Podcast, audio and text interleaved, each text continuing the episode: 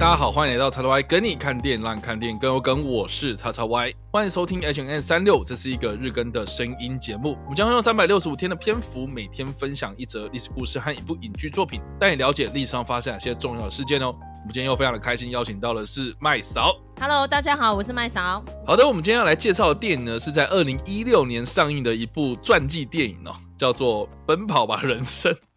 我觉得它的中文翻译真的是超级烂的？我觉得很鸟哎，谁会记得这种名字啊？好啦，它的英文片名叫做 Race，然后我觉得 Race 它真的是取得非常非常的有趣哦。很大的原因是因为呢，其实 Race 它是有双关的意义哦。我们一般来说就是赛跑，就是我们会称作是 Race 这种有竞速类型的这种比赛就叫 Race 嘛，对不对？但是我们英文之中的这个种族这件事情呢，其实也叫做 Race 嘛，对不对？你是黑皮肤的，你是白皮肤的啊，你是黄皮肤的哦，其实都叫做 Race。这部片到底在讲什么呢？他其实是在讲说哦，在一九三六年的柏林奥运之中呢，当中有一个来自美国的黑人田径运动员，叫做杰西·欧文斯。他当时呢，在这一届的奥运的田径场上呢，获得了四面金牌哦，分别是男子的一百公尺跟两百公尺，还有跳远和四百公尺接力赛。所以当时的杰西·欧文斯呢，他打破了希特勒他在举办这一届奥运的时候呢，想要展现这个所谓的雅利安种族优越啊，这种美梦就对了啊，所以就打破了这样子一个希特勒的神话，这样。所以呢，诶，我们今天要提到这个历史事件呢，其实就是在一九三六年这一届的柏林奥运它开幕了哦，开幕的时间呢就是在八月一号这个日子。那这一届的奥运呢，我们刚刚有提到，其实就是因为呢是在德国柏林所举办的哦，所以当时这个德国的掌权者呢就是希特勒，所以换句话说呢，就是说呢这一届的奥运呢其实就是纳粹党来举办的哦。那这一届的奥运呢，它其实是第十一届夏季奥运会哦。那我觉得也蛮有趣，就是说呢。在一九三三年，纳粹党他在取得这个德国的政权之前呢，其实当时的威玛共和时期的德国呢，他为了要去取得这个柏林奥运的主办权哦，所以呢，在德国的境内就大兴土木。但是呢，在一九三三年纳粹党掌权之前呢，因为呢，我们之前有提到了这个威玛共和时期的德国呢，是经济状况非常非常差的，所以呢，执政者当时大兴土木，然后去干这些事情的时候呢，哎，这个身为反对党。的纳粹党呢，当时就极力的反对，就是说，哎，我们干嘛要去哦花费这么多的金钱，然后去举办这么高成本的一场奥运会？这样，结果呢，这个在一九三五年纳粹上台之后呢，他们就一改过去这个反对的态度，就变得非常的热衷于体育哦，甚至还颁布了所谓的行政命令来取缔这些反对。德国奥运举办的这些组织，这样，甚至是呢，希特勒本人呢，他原本是没有太多的这个运动习惯哦，结果他还打破了这个过去历届奥运的常规哦，以国家元首的身份来出席担任奥运组织委员会的主任，甚至还在柏林大兴土木，而且建设了很多这种很雄伟的体育场啊，或是这种展现雅利安人种的这个优越的雕像哦，所以他才把这一场奥运会呢定位成是我们要展现国力。我们要展现纳粹党领导德国，打破这些国际之间的这个对德国的质疑哦，然后来展现我们雅利安人种种族优越的一个非常好的场合。这样，所以呢，其实我觉得对德国人民来说呢，就有点像是温水煮青蛙，就是去慢慢慢慢的习惯这个纳粹他们所推行的这些呃所谓的你知道种族歧视的政策也好了，或是诶我们要推展这些。体育盛会啊，其实就是透过这一连串的这种活动哦，来慢慢慢慢的让这些德国人民呢对纳粹党投以这个崇拜的眼神，这样。所以大家如果回去看一些这个记录的影片啊，比如说去 YouTube 上面搜寻当年奥运举办的这个开幕式啦，哦，或是呢这个现场的一些影像画面记录来看的话，我们就可以看到很多这种民众啊，不管是希特勒到场啊、观礼啦，哈，或是这个戈培尔在那个司令台上面啊演讲的这些画面哦，他说那些人民们哦，就是看到这些人就好像是偶。像明星一样，就是非常的疯狂这样啊！当然啦，就是这一场奥运会上面的这些比赛的这些赛事上面啊，也是很多受到瞩目的部分。这一届奥运里面呢，总共有四十九个国家参赛哦，总共二十一项的项目。最后德国是以三十八面金牌、三十一面银牌、三十二面铜牌，总计一百零一面奖牌的成绩，成为最大的赢家。其次呢，才是美国，他们取得了五十六面的奖牌。那另外值得一提就是说呢，这四十九个国家之中呢，其实中华民国有派六十九名运动员呢去参与这场奥运会哦。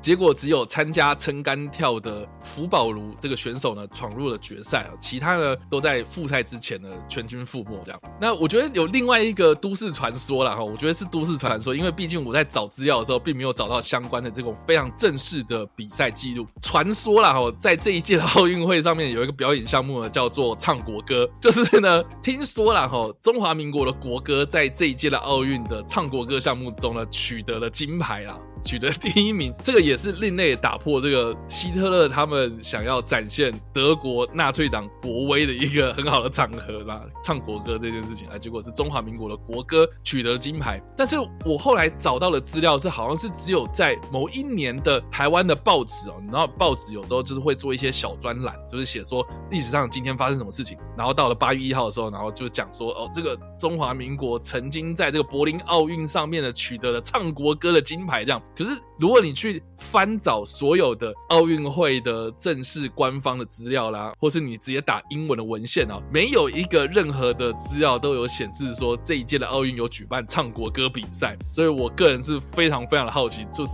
为什么会有这个说法，就对了。所以合理的怀疑就是说呢，诶，有可能是说这个比赛项目可能就是一个外围赛事。比如说表演项目啦，或是会外赛，或是一个所谓的非正式的奖项，或是呢，另外一个猜测就是说呢，因为德国输了嘛，然后再加上说当时的中华民国并没有太高的这个国际地位，所以没有人想要去在意这件事情，然后所以就哎这件事情就过去了这样。所以哎我还蛮好奇的，就是说如果大家有找到什么样更进一步的历史资料的话，来可以提供给我们参考参考这样。但不管怎么样了哈，就是说呢，因为这一届的奥运呢，对纳粹党来说呢是一个非常好的政治宣传机会哦，所以呢。这届奥运呢，除了是希特勒他担任主席之外呢。还有这个有纳粹宣传天才之称的这个戈培尔，他就是这一场奥运会的这个宣传操盘手。这样，第一个呢，他就是首创了所谓的开幕式。所以在之前前十届的奥运会上面，其实并没有所谓的开幕典礼的这件事情。所以呢，哎，在这一届奥运之后呢，就每一届奥运都有这个非常盛大的开幕典礼啊。这个就是要拜这个纳粹党所赐啊。再来呢，就是说呢，这一届奥运呢，也是第一届奥运，它有所谓的电视转播，甚至是呢，当年的一个非常重要的德国一个女导演，叫做兰尼莱芬斯坦呢，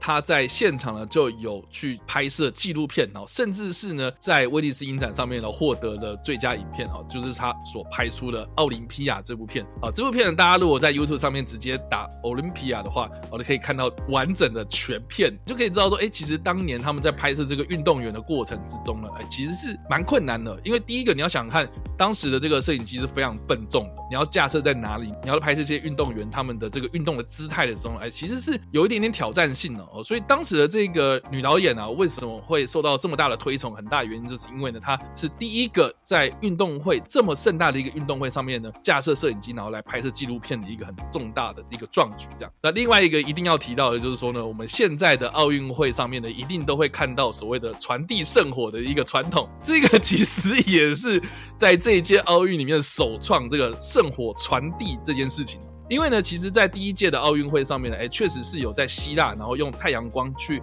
取得所谓的圣火，然后来当做是在比赛期间的一个精神象征啊。但是呢，在这一届，就是第十一届的柏林奥运会上面呢。他是第一次有从希腊这样子一路用传递的方式传递圣火，然后到开幕典礼之中，然后来点燃这个圣火台。这个就是在这一届的奥运之中呢首创的一个传统。哎，所以我们现在其实做了蛮多事情，都是延续纳粹党当时所开创的一个先例这样子。其实我觉得蛮有意思的，就是说哈，当年为什么希勒会转念，就是戈培尔跟他讲，神圣罗马帝国 就是延续了罗马的传统。其实我扯到另外一个历史故事，但是我觉得那个也蛮有意思的。当年我们在上课的时候，老师就说，既不神圣也不罗马，其实它是一个德国 的一个范围之内扩张出来的。所以那时候希特勒上台的时候，他就是要建立大日耳曼国，就是要恢复。当年的神圣罗马帝国，那神圣罗马帝国其实畅秋了蛮久，将近快一千年哦。然后国土有时候大，有时候小，可是就是稀里糊涂的。其实有时候回顾那段历史，我觉得真的很好笑。应该说它是黑暗欧洲的起源，就是那个神圣罗马帝国。但是你要去想，当年为什么希特勒举办这个柏林奥运会时候那么嗨？他爽翻了，然后还要求兰尼莱芬斯坦一定要把这个所有运动员的力与美啊，然后挥洒汗水啊，在竞技场上怎么样去你争我夺，一定要拍的非常血脉喷张。所以刚刚叉 Y 讲，大家上去 YouTube 去找那个当年的画面，哇，其实将近快要一百年，现在看起来还是叹为观止呢。你看，其实，在电影里面《奔跑吧人生》，他就是看到兰尼。为了要去拍那个跳远，整个人趴在跑道旁，对对，从那个运动员的胯下，我就想这这是有够好笑的。就他那个取景啊，蛮有趣的，对他要去取得那个哦。跳远的那个力与美啊，所以他就是从下往上取景这样子哦，所以他甚至还叫这个杰西欧文是说，哎，你可不可以帮我重跳一次？这样，他为了要得到那个画面，就是叫杰西欧文说，哎，你再跟我改天约时间啊，我知道说你跳的很好这样，可是我当时就是没有捕捉到你跳远的镜头哦，所以我希望呢取得你的画面，所以再叫他再重新再跑一次，再跳一次给他看这样子，觉得蛮有趣的。而且我觉得我很难想象，是因为当年当然不会有无人机嘛。可是兰尼为了要去取得那个鸟瞰画面，他真的爬到高楼顶上不怕死哎，然后就这样鸟瞰整个运动场。其实你在看那个《意志的胜利》哈，就是那最最恐怖的一个纪录片了。其实看完之后，你可能都会被洗脑的一个这么有魔力的纪录片，它就超多这种鸟瞰俯视的画面呢。你要想当年到底是有办法拍得出来，怎么那么猛啊？那就是兰尼雷芬斯坦厉害的地方。所以其实。这个莱芬斯坦呢，这个女导演呢，哦，对于这个纳粹德国来说呢，是被视为是一个国宝级人物啊。所以当时呢，她跟这个戈培尔啊，宣传部长戈培尔，或者跟希特勒来说呢，都是有非常甚密的私交，非常亲密的一个关系这样子。所以传说了哈，有人就是讲说，哎，奇怪，这个人为什么在事后二战结束之后呢，没有被同盟国的人所清算呢？哎，其实他好像有一些人的把柄在这样子。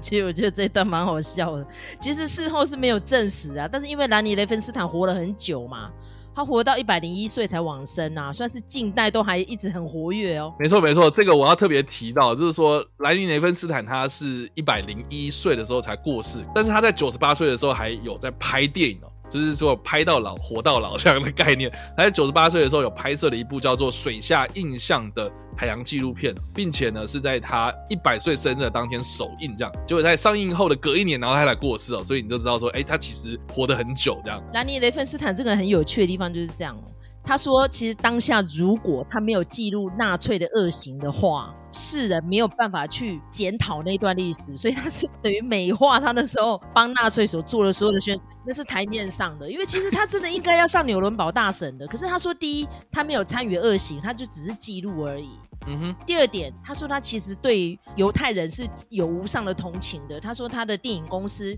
剧组人员当年也用了蛮多的犹太劳工。他意思是说他自己像辛德勒啦。啊哈。第三呢，更有意思就是刚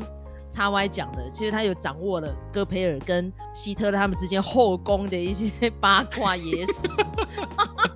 啊，因为他其实本身他有这样的技术，然后其实他说戈培尔一直要染指他，因为戈培尔虽然说是等 day 卡吼。但他其实非常好色的，他是后宫佳丽好几个，而且他跟他的老婆玛格达生了好几个小孩呢。听说啦，因为戈培尔他很崇拜希特，所以他的所有的小孩都是以 H 作为开头，这样。对啊，不过最后自杀就全部一起死掉。但是我觉得蛮有意思，是说怎么戈培尔那么有空啊？哎呀，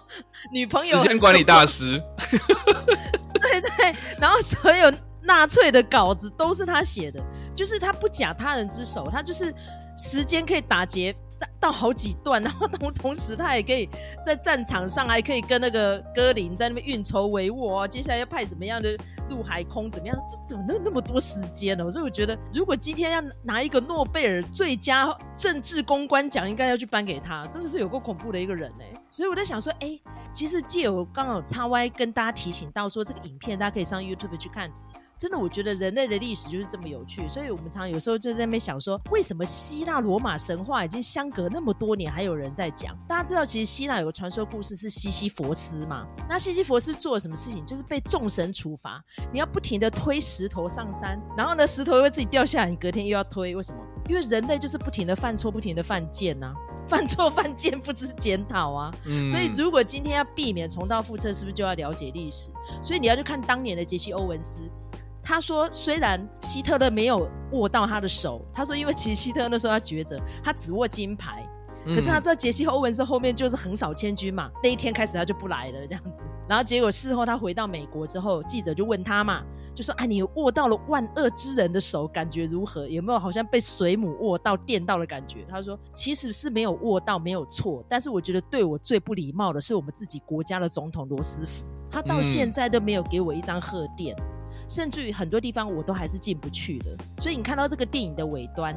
他其实要去参加一个他的表扬大会，就是自己不能从大门进去，哎，就是就是那个饭店人员把他阻挡在外面了。这其实我觉得在《奔跑吧人生》这部片子里面呢，我觉得他其实呈现的就是我刚刚所提到这个 race 的双关语啦，就是说种族，然后跟竞赛这两者之间呢，我们常会讲说政治归政治，运动归运动，可是真的是如此吗？我觉得从这部片里面你可以看到，哎，好像历史不断的在重演这件事情。那我觉得刚。麦早提到，就是有关于杰西·欧文斯他到底有没有跟希特勒握手这件事情其实，在历史上面是有一个蛮大的一个争议哦，但是后来的很多的这个历史学家有去讨论，就是这一段啊到底是发生什么事情？就是说呢，其实希特勒他在那一届的奥运比赛的期间呢，每天都会去现场观礼，这样，哎，结果他是只有在第一天呢跟金牌的选手握手，也就是说呢，因为当时的这个金牌选手是德国选手，然后所以他就握手就离开了这样子，因为他有其他事情要处理。结果当时的这个奥委会的官员就认为说，哎，希特勒你这样做是有一点点不符。符合国际礼仪，然后所以他就要求希特勒应该要跟所有国家的金牌选手握手，要不然你就通通都不要握。结果呢，希特勒他最后是选择通通都不握，所以他最后面呢才没有跟杰西·欧文斯握到手。但是呢，这件事情就有被媒体给大肆的宣传，就是说哦，希特勒他刻意不跟杰西·欧文斯握手，就是这样子哦。所以其实后来是很多事情都是被夸张化的。但是好像背后呢是希特勒他跟所有人都没有握手了。其实问是他本人在回忆录啦，或是刚刚麦草提到，就是说他回国之后，很多媒体就问他这件事情，他其实对这件事情根本一点都不在意。他甚至还有讲哦，他就说，其实杰西欧文是他在经过这个主席台的时候呢，希特勒有从椅子上站起来，然后跟杰西欧文斯挥手，然后。杰西·欧文斯他在回忆之中也有提到说他有礼貌性的回礼啦哈，所以这样听起来好像是希特勒对照到他回国之后的这些美国总统们哈，从罗斯福到继任的杜鲁门呢，其实对杰西·欧文斯都不闻不问。直到了一九五五年的时候呢，这个美国总统艾森豪才公开的表扬杰西·欧文斯他在体育上的成就。但是呢，在五零年代跟六零年代，我们也知道说，其实美国的社会对于黑人来说呢，是一个处在非常非常严重对立的状态所以有很多的这种种族冲突啊，在六零年代是非常非常严重。所以这段期间呢，杰西·欧文斯他回国之后呢，过得非常非常凄惨的生活，甚至他在六零年代的时候呢，是宣告破产。很大的原因是因为呢，他在取得这一次的奥运的成功之后呢，